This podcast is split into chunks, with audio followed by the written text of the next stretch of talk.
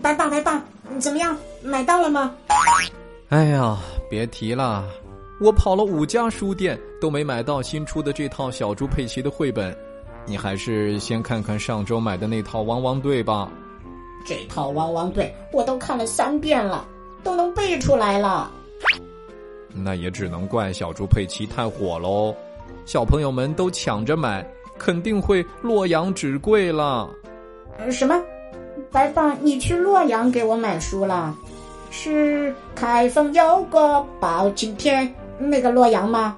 你都去了这么大老远了，怎么还嫌贵呀？我没去洛阳。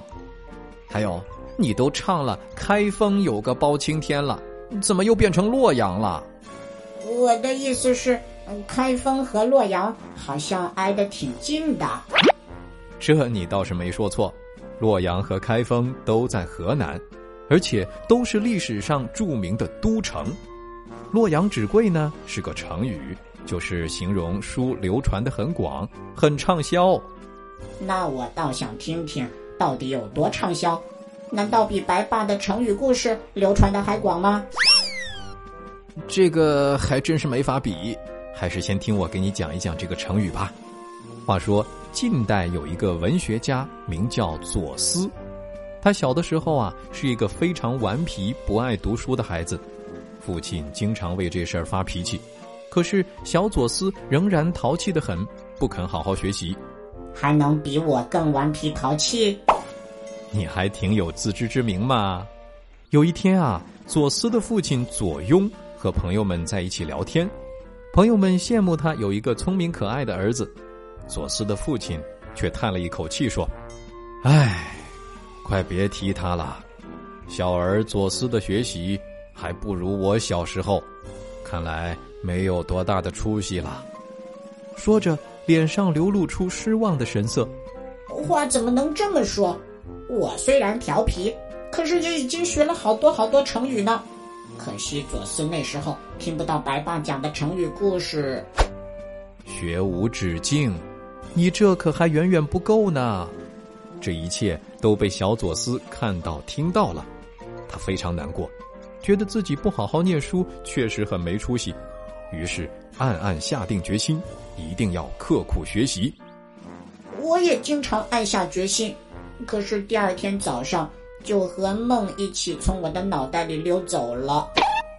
他可跟你不一样，日复一日，年复一年，左思渐渐长大了。由于他坚持不懈的发奋读书，终于成为一位学识渊博的人，文章也写得非常好。他用一年的时间写成了《齐都赋》，显示出他在文学方面的才华，也为他成为杰出的文学家奠定了基础。我也要写一本。美食赋奠定我大胃王的基础。写书只是他表现出才华的一方面，这之后呢，他又计划以三国时期魏蜀吴首都的风土人情物产为内容，撰写《三都赋》。为了在内容、结构和语言方面都达到一定的水平，他就潜心研究、精心撰写，用了整整十年。文学巨著《三都赋》终于写成了。如果我也用整整十年，每天吃各种美食，我的美食巨著一定也能写成。哎，我可声明啊，这吃方面的巨额开销，白爸可承担不了。左思的《三都赋》受到广泛好评，由于当时还没有发明印刷术。喜欢三都赋的人只能争相超越，因为抄写的人太多，京城洛阳的纸供不应求，一时间全城纸价大幅上升，所以就出现了洛阳纸贵的现象。那等我的书发行之后，全城的美食一定也会价格暴涨。白爸，最近你可得多吃点不然到时候就吃不起了。洛阳纸贵，出自《晋书·文苑·左思传》，比喻著作有价值，流传广。卡维，再来造个句吧。这本诗集一出版就广为流传，大家争相购买，大有洛阳纸贵之势。白爸，你想好了今天带我去哪家餐厅了吗？你还真打算开始写你的美食巨著啦？巨著是什么？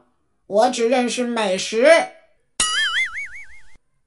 好啦，小朋友，“洛阳纸贵”这个成语你学会了吗？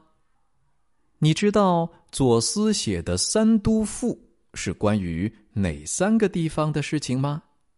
欢迎你在白爸讲故事的微信公众号上留言告诉我。二零二三年白爸夏令营开始报名啦！这个暑假，白爸带你玩转迪士尼，快乐下江南。还可以在西湖边听现场版的白爸讲故事哦！赶紧添加白爸的微信，拼音全拼白爸大白，报名参加吧！